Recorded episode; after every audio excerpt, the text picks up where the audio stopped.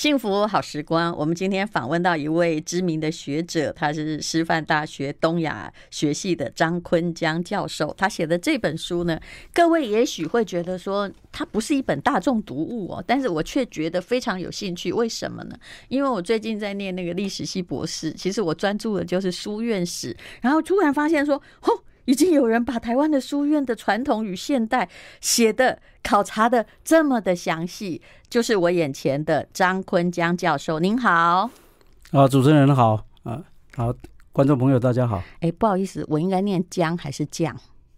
您习惯？您习惯就好啊，随便了，老师这么随和，嗯，因为都有很深的意思，在这里就不想讲，不想你，我不管你先讲吧。嗯嗯念你爸爸取名的时候是要念，你看他那个将哈是将军的将嘛，啊也有人念将嘛哈，对啊，那到底是怎样？就是其实我们三兄弟的名字都是算命先生取的哦哦，爸爸妈妈都都不认识字嘛哦，都是农家子弟嗯哎啊所以所以哪有很深的意思？对，有很深的意思。后来我自己给他诠释的，好，因为有这个名字嘛嗯，如果如果念成将的话，就是将军的将嘛是，所以呢。就是驰骋在昆仑山的将军哦，然后呢，幻想自己将来要从军报国，嗯，但是没有想到从军报国不行，不成，反而是稳的不行，就稳武的不行，就变成稳的了，啊，就是没有投笔从戎的能力的，但至少还有笔嘛，对对对对对，嗯，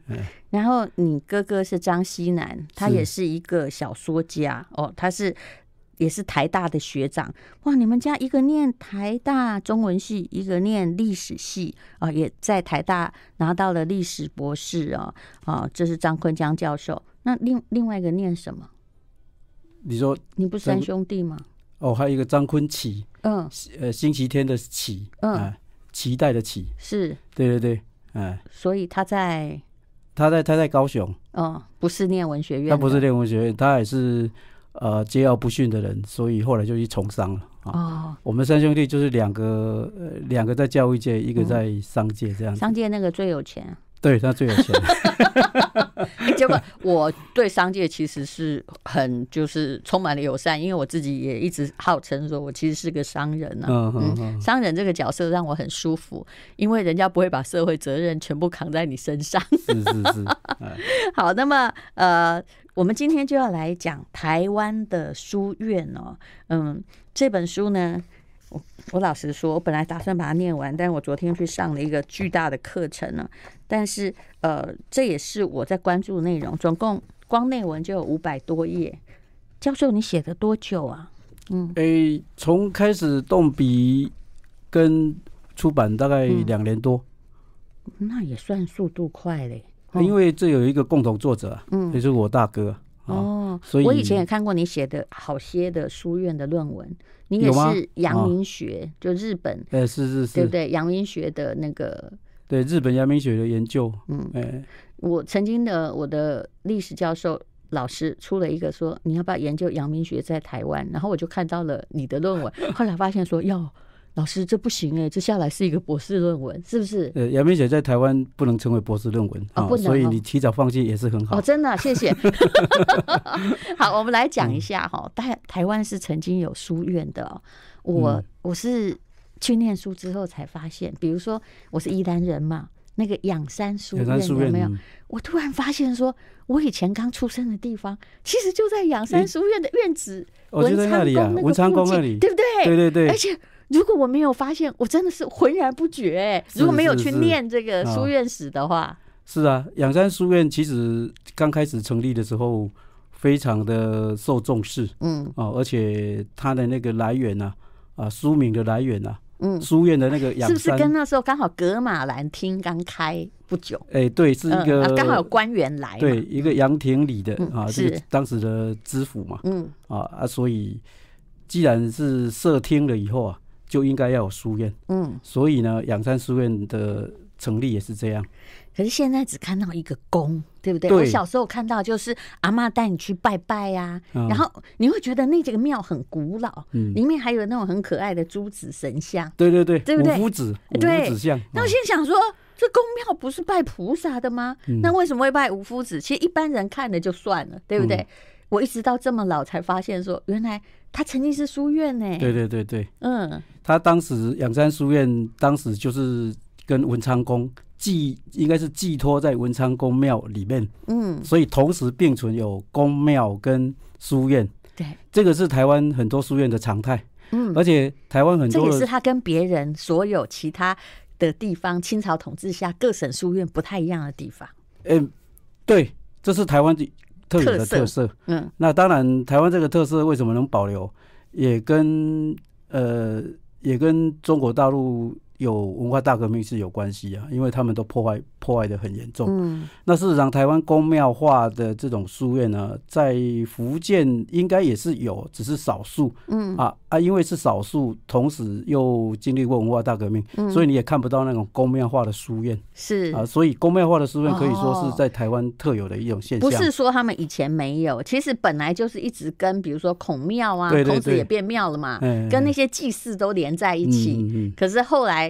只有在台湾还看得到，但是现在你看，这个老师很厉害。我其实是并没有按照访纲来的哈，但是现在的其实很多书院哦，几乎都消失无踪了，是对不对？对，就只剩下庙，嗯，但还有那些神像还在，因为大家我们对神像是充满敬意的嘛。是是是，嗯，我我这本书啊，其实调查了全台湾五十所书院，是，然后呢。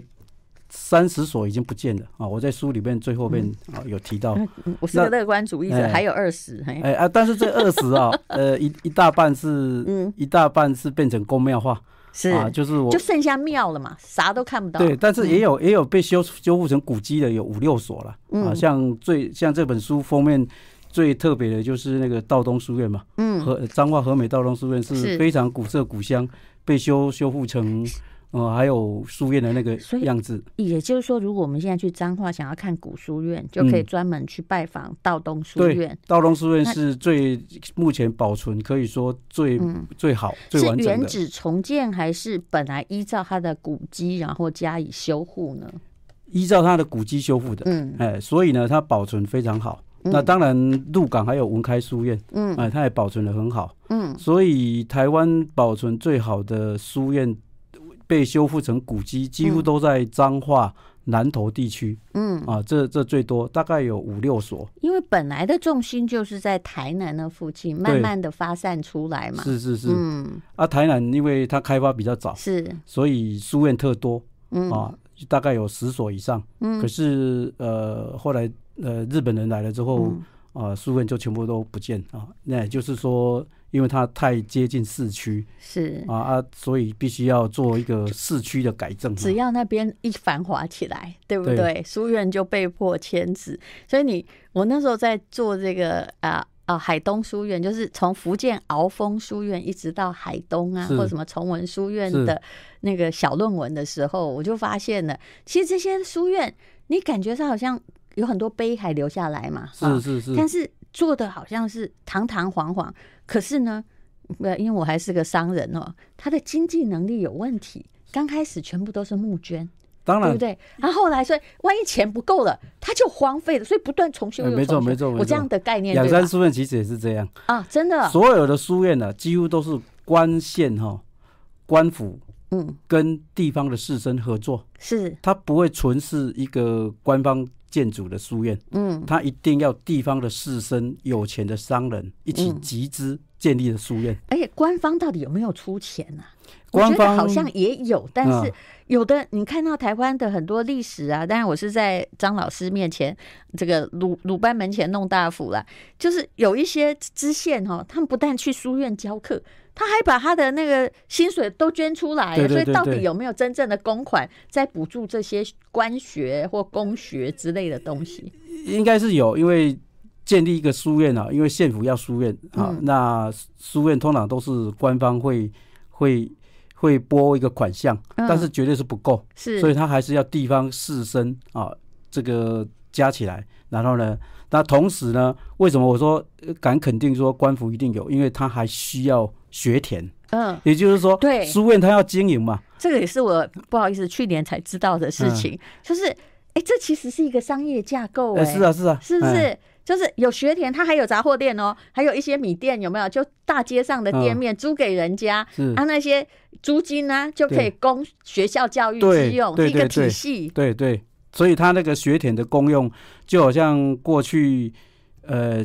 如果一个家族有宗祠啊，是，那他宗祠里面它会有一个公田，嗯，公众的田，嗯，这个公众的田是来要弥补那个家族里面比较救济贫穷的。啊、哦。哦。其实我觉得那个就是很古老的井田制的变形，对对对，对，对不对？哦，就那个九宫格嘛，哈、哦，我们历史课本是这样念。然后中间那一块公田，就是你们没事就去耕一耕，虽然那个理想也不久就都破灭的啦，嗯嗯嗯，但是。族里面没有办法耕田的孤儿寡母，或者是公家的赋税，就从那一块。对对对对对，嗯，哎、欸，你很有概念啊！不要这样，可是我今年真的念的书哦，就是很努力要跟上历史的。如果你找不到题目，这个这个题目还是可以，还可以，还是可以做的。哦、真的就，因为你从商业的角度来看，古典的书院里面它是怎么存活的？真的，哎、欸，好，老师，那我等一下可以。就假公济私，就用我们节目来问你学田嘛。其实我觉得那个好有趣哦。嗯嗯嗯、一个书院怎么存活？答案就是跟我也研究过那个湖北的一些书，哎，不对，江西的一些书院，华林书院啊，嗯嗯、有没有？还有城市一门书院。嗯、我发现最大的问题叫没有钱。嗯，嗯没有钱就没有教育。当然了，怎么很肤浅的结论吧？不是不是，这是这是很现实的问题。好，我们等一下。台湾所有的书院几乎都是因为没有钱啊。没有，因为书院成立了之后，对，要有钱，要有人，嗯啊，那没有钱，没有钱就没办法经营，嗯、是啊，然后还要看那个县长重不重视教育。好，我们等一下再聊。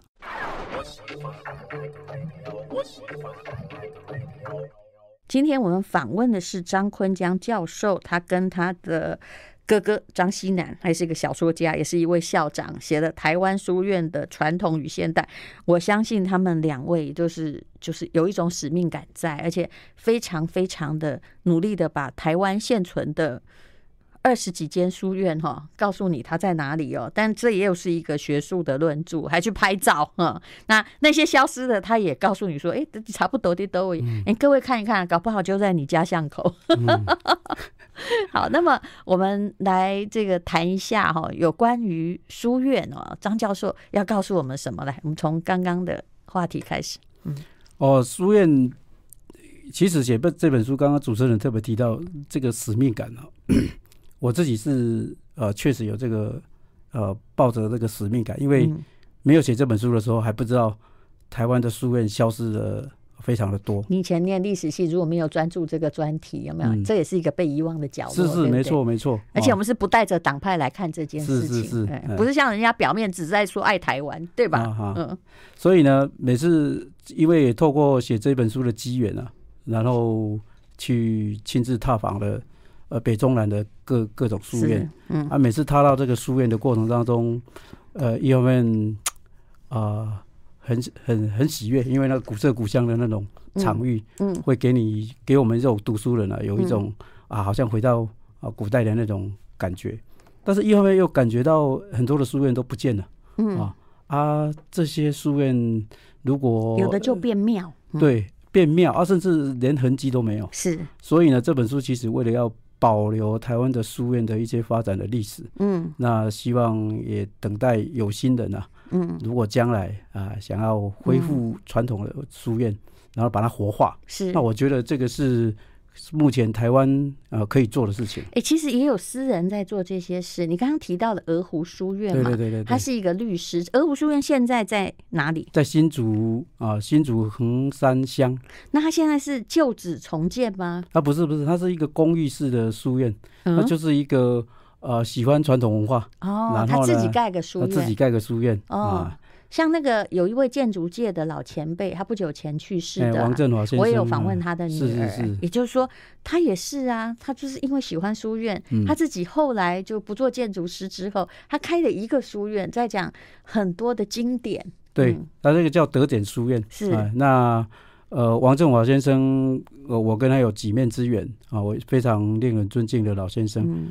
那对于推动书院里面的那种读经，还有啊传统呃儒家文化的核心精神，嗯，然后认为人生啊要找到一个核心的精神跟目标，嗯，就必须要呃从书院的精神里面找回来。书院是个硬体而已啦，但无论如何，其实很多人就是他想要找那个软件啊。找那个软体。那鹅湖书院这位大律师在教什么？这现在是现存的书院哦，他自己开的书院。他没有在教什么，他就是成立这个书院以后，他呃广结善缘，然后呃成立成立一个很多跟宗亲啊，因为他是有一点跟我们啊啊、呃，在大概十几年前吧，嗯，我们去朱子之路。嗯，哦，朱子之路就是在福建嘛，哦，那因为朱子是他其实就是在福建生的啦，所以他朱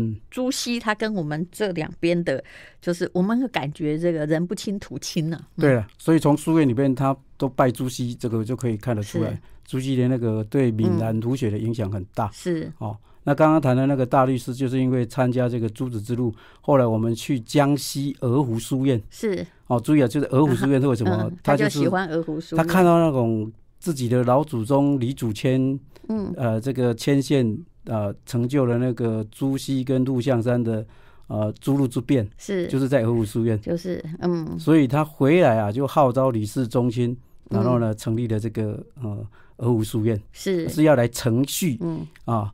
诸路之变的那个。鹅湖书院啊的精神，就是朱学跟陆学啦，陆九渊之学。对对对。那一般的很简单的分法就是一个讲心嘛，哈，一个讲理，一个讲理，但这也是很简单。我后来发现哦，这个只要千万不要踏进去，一踏进去又是个博学的，又是一个博士论文，对吧？没错没错哈，几千呃已经已经有人研究了一千多年了。对对对。那特别是韩国人啊啊，朝鲜儒学啊。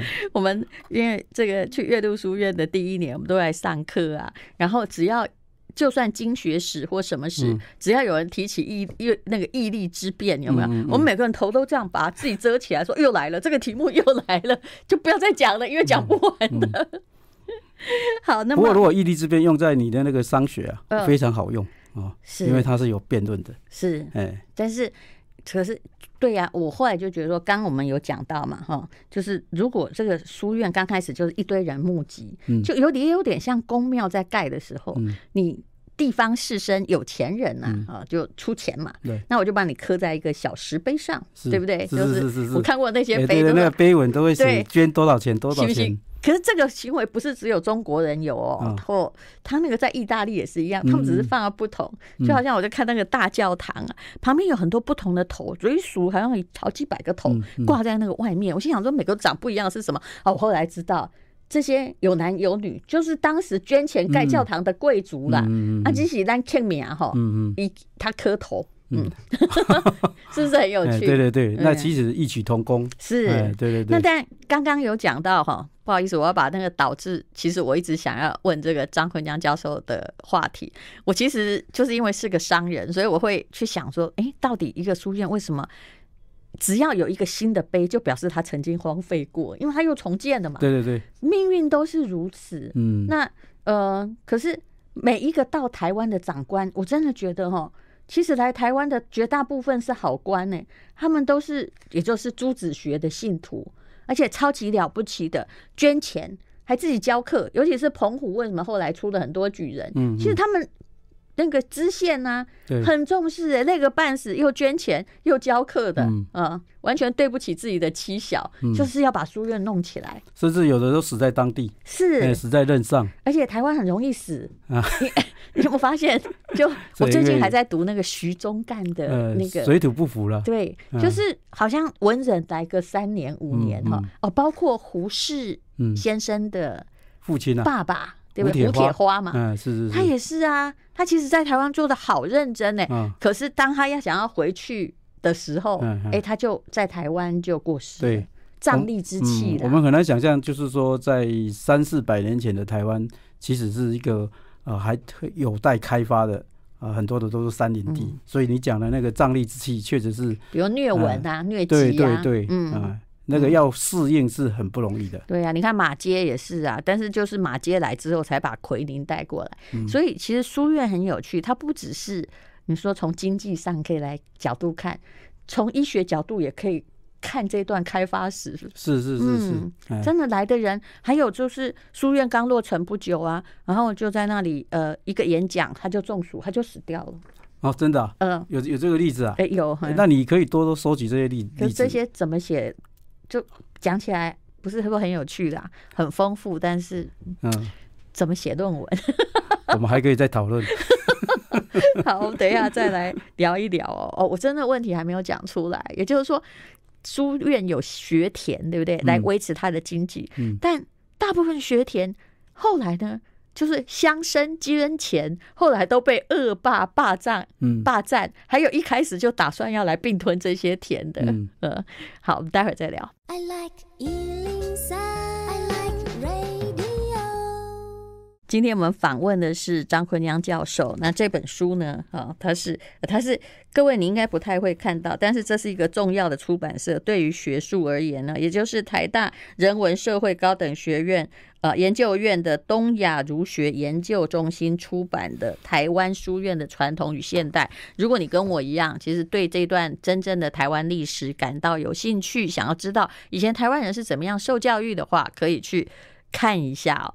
那。刚刚说到了，就是说没有钱就毁坏嘛。那老师还补充有战争，其实我们真的很惨。民变，民变啊，朱一贵啊，朱一贵事件、林爽文事件、戴潮春事件，嗯啊，这些民变都影响了书院的发展啊，甚至因为民变的关系啊，书院都当做军营啊，军营所使用。哎，有时候会变长官住宅。哎，对对对对，就是日本人来了之后，还是都住书院。嗯，哎，所以你看到很多的史料里面，你看到很多都当做军营啊，不然就是医院啊，嗯，就是他们打仗的时候会有受伤，是。他们都抬到书院来，等于就是把它当成国小的某个操场来征用的意思，对对对对对对，嗯。啊，所以后来很多书院都变成国小了。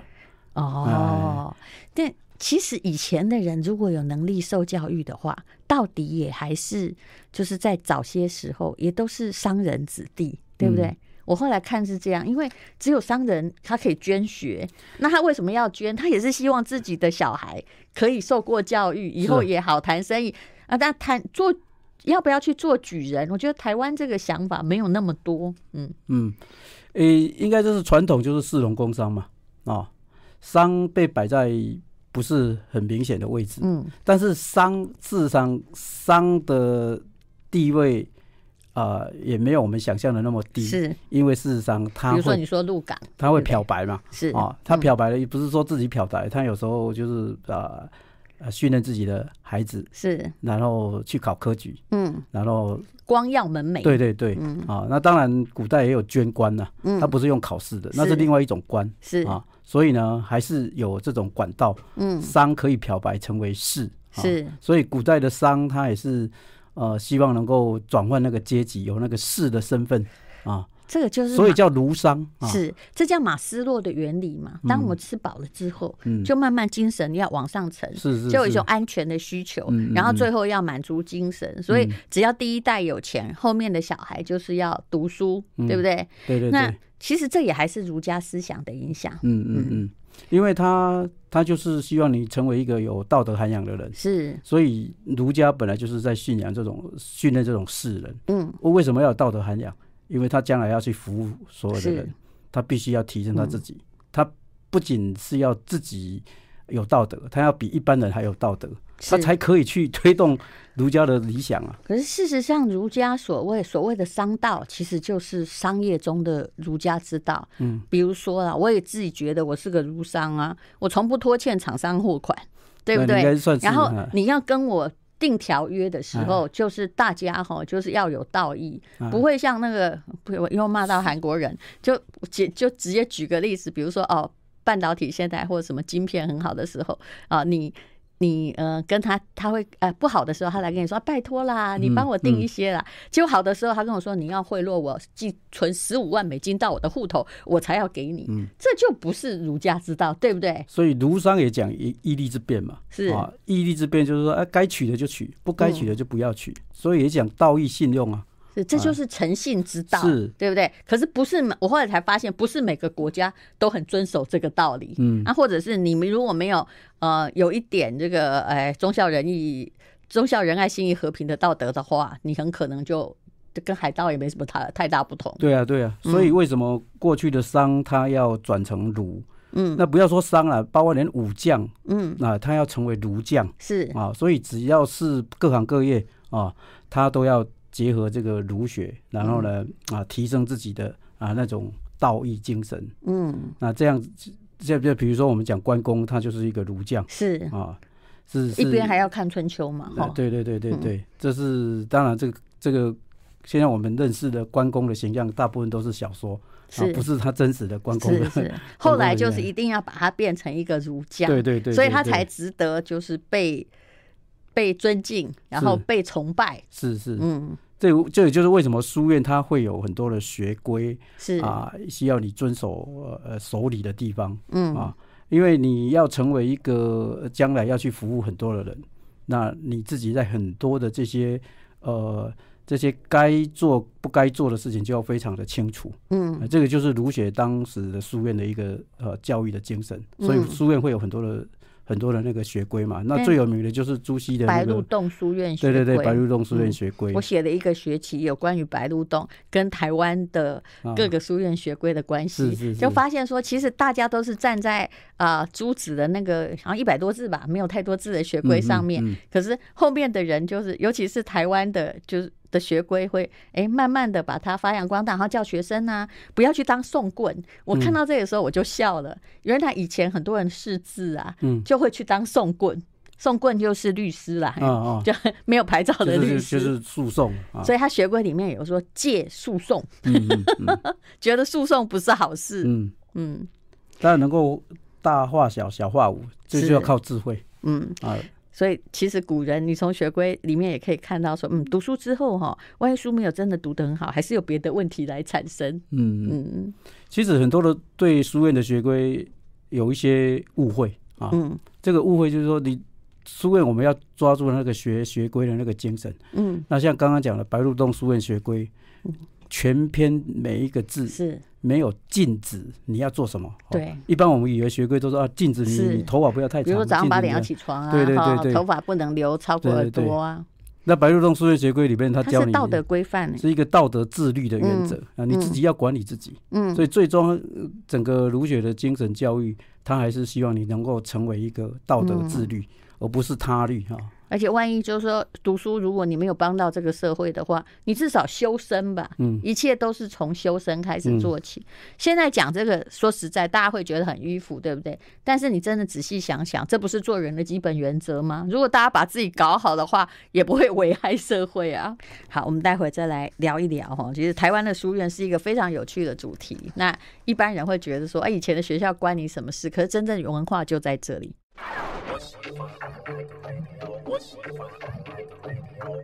幸福好时光，我们今天访问的是台湾师范大学东亚学系的张坤江教授，他讲书院，然后他也讲通识的《论语》，我们下次请他来讲《论语》哦。那么刚刚我提到了书院哦，我看过的一些论文啊，那我还得到了一个就是，哎，我看到很多记录是这些地方官好有趣，但书院没有钱的时候，对不对？嗯，他们会把诉讼，比如说这两个人在抢。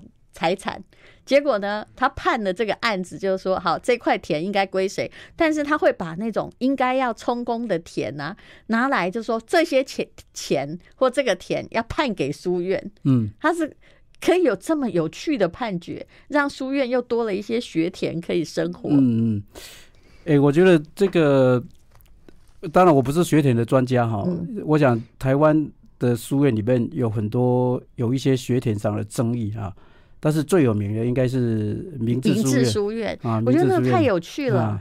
那是怎么一一回事？那明治书院就是本来就是在呃台北新庄这个地方成立的哦，是一个客家人啊，客家人成立的。嗯，那他因为有心成立这个书院，但是后来呢，新竹就是以前明治工专的那个名字了。对对对对对，那新竹新竹成立的成立的县嘛，嗯，所以呢。县城必须要有书院，嗯。啊，因此呢，就把明治书院呃这个搬到新竹，新竹啊，新庄与新竹只有一字之差，对，差很远啊。然后那时候没有新庄了哈，那就是就是啊，然后学田就会出现争议嘛，因为因为本来新庄的明治书院的学田就是要归给啊新竹的明治书院。对，本来是归归这样，但是很远呐啊，对，很远，天高皇帝远哦，以前不容易哦。啊，所以争执就来了啊。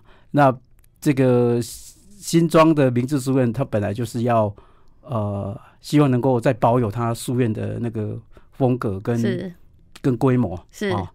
可是可是。可是正统已经被人家拿走了。对对，正统被人家拿走了。嗯、那那他认为你的那个学田，呃，那些那些赋税啊，应该都要来支援明治书院。对。但是呢，这里就发生了那个争执嘛，嗯、啊，因此就给这个当时好像是淡水知县还是什么去判这个案子啊。后来判一判之后，最后的结果好像这个。可以保留它部分的东西，但是、嗯、但是还是最后还是要搬到那个新竹。老师，你看，我现在光在读书，我都我的注意力都在这些支流末节上面。我知道哈，后来哦，他们用了一种方法，然后把新庄的现在新庄那个书院、嗯、很多地方田租什么都不清楚啦，嗯、很多年都不清楚并吞，而且还创造了一个人我。如果没有记错，那个名字叫金学文，或是什么姓金哦。嗯嗯。结果判了半天，就是原来的那个新竹的，现在正统来跟你追这些税的时候，然后他说：“哎，这些人都是一个叫金学文的人管的啊，哈。”是这个，我这个名字也许不是很正确，大家去查一下。大家我记得姓金，这个很好笑。嗯。结果呢，你看法律系专门专注这些跟书院本身教育无关的事情，就后来去追索了半天，发现魔界郎呢。主最都开始都不借狼，真的真的。然后那个我就很爱看那个古代判例哦啊。然后呢，结果呢，后来就去找当时的那个总干事什么带之类的，或者是负责一堆商人募捐得来的那个主管委会主席啦，大概是这样。然后之后呢，那个案子判了很多年，所以那个案底有留下来，发现从刚开始就没这个人。真的，所以你追不到钱。后来我就发现说，嗯，这个名字取得很好，叫金学文，金就钱嘛，对不对？其实他的目的在姓金，而不是在学文。所以，不过这也不能写博士论文哈。这如果这个案例多的话是可以。真的，就是妙的是。地方士绅有人很热心在捐血，但是就跟现在状况一样啊，嗯、有人就假慈善在掏钱。嗯、他一开始设的管委会都是不借的，啊，那比较好转移账款，真的。后来我不知道这笔钱到底要没有，是判下来的，那个金学文那边要赔，然后所有的店啊。因为店在收租嘛，几十年的追的款项啊，变成一笔数目要捐回去，但真正有没有捐回去哦？可能很像我们现在的人一样，就是案子已经下来了，可是钱要不回来。嗯嗯，哇，你你看的这么细啊？那你这个看的看的比我还还仔细。老师，老师，你看的是重点，我看的是 没有很多事情，不是不是很多事情啊，都是从见微知著啊，所以从小地方啊。把它做起，嗯，哎，那，我觉得可以做的是是那个权力转移时代里面的呃日本殖民时代，嗯，啊，那个产权又是一个很大的，呃，我我我书里面有写，书里面有写到日，你看台湾真的很惨嘛，就是日本转移那个时代很冲突，也不知道为什么被割据走了，结果呢，结果转移给日本人，后来就不许你开书院，但是你写的是。其实台湾人的书院是越来越多，就变成私塾化，是这样吗？因为有些书院它本来是有产权的，那日本来了，它它也是不会说这个，当然有些是强占的哈，但是有些地方上有一些士绅哈，嗯，他知道要保留这个东西，所以他就会跟日本人去呃争取。啊，这个产权，嗯，那所以有些书院，像凤仪书院啊，是。高雄的凤仪书院，是现在变成一个观光书院，对，就是这样保留下来的。嗯，那日本人就让让他这个产权就回归给他。嗯，所以呢，这个还是呃有关这方面的课题，就是说政权更迭之际的那一个学田的产产产权的那个争议啊，嗯，啊，也许还蛮。可以值得注意的。嗯，好，我们来多来关注书院的文化。非常谢谢，哎，今天我们真的聊不够哈，非常谢谢师大东亚学系的张坤江教授，谢谢你。好，谢谢主持人让我有这个机会来这边讲书院的文化。I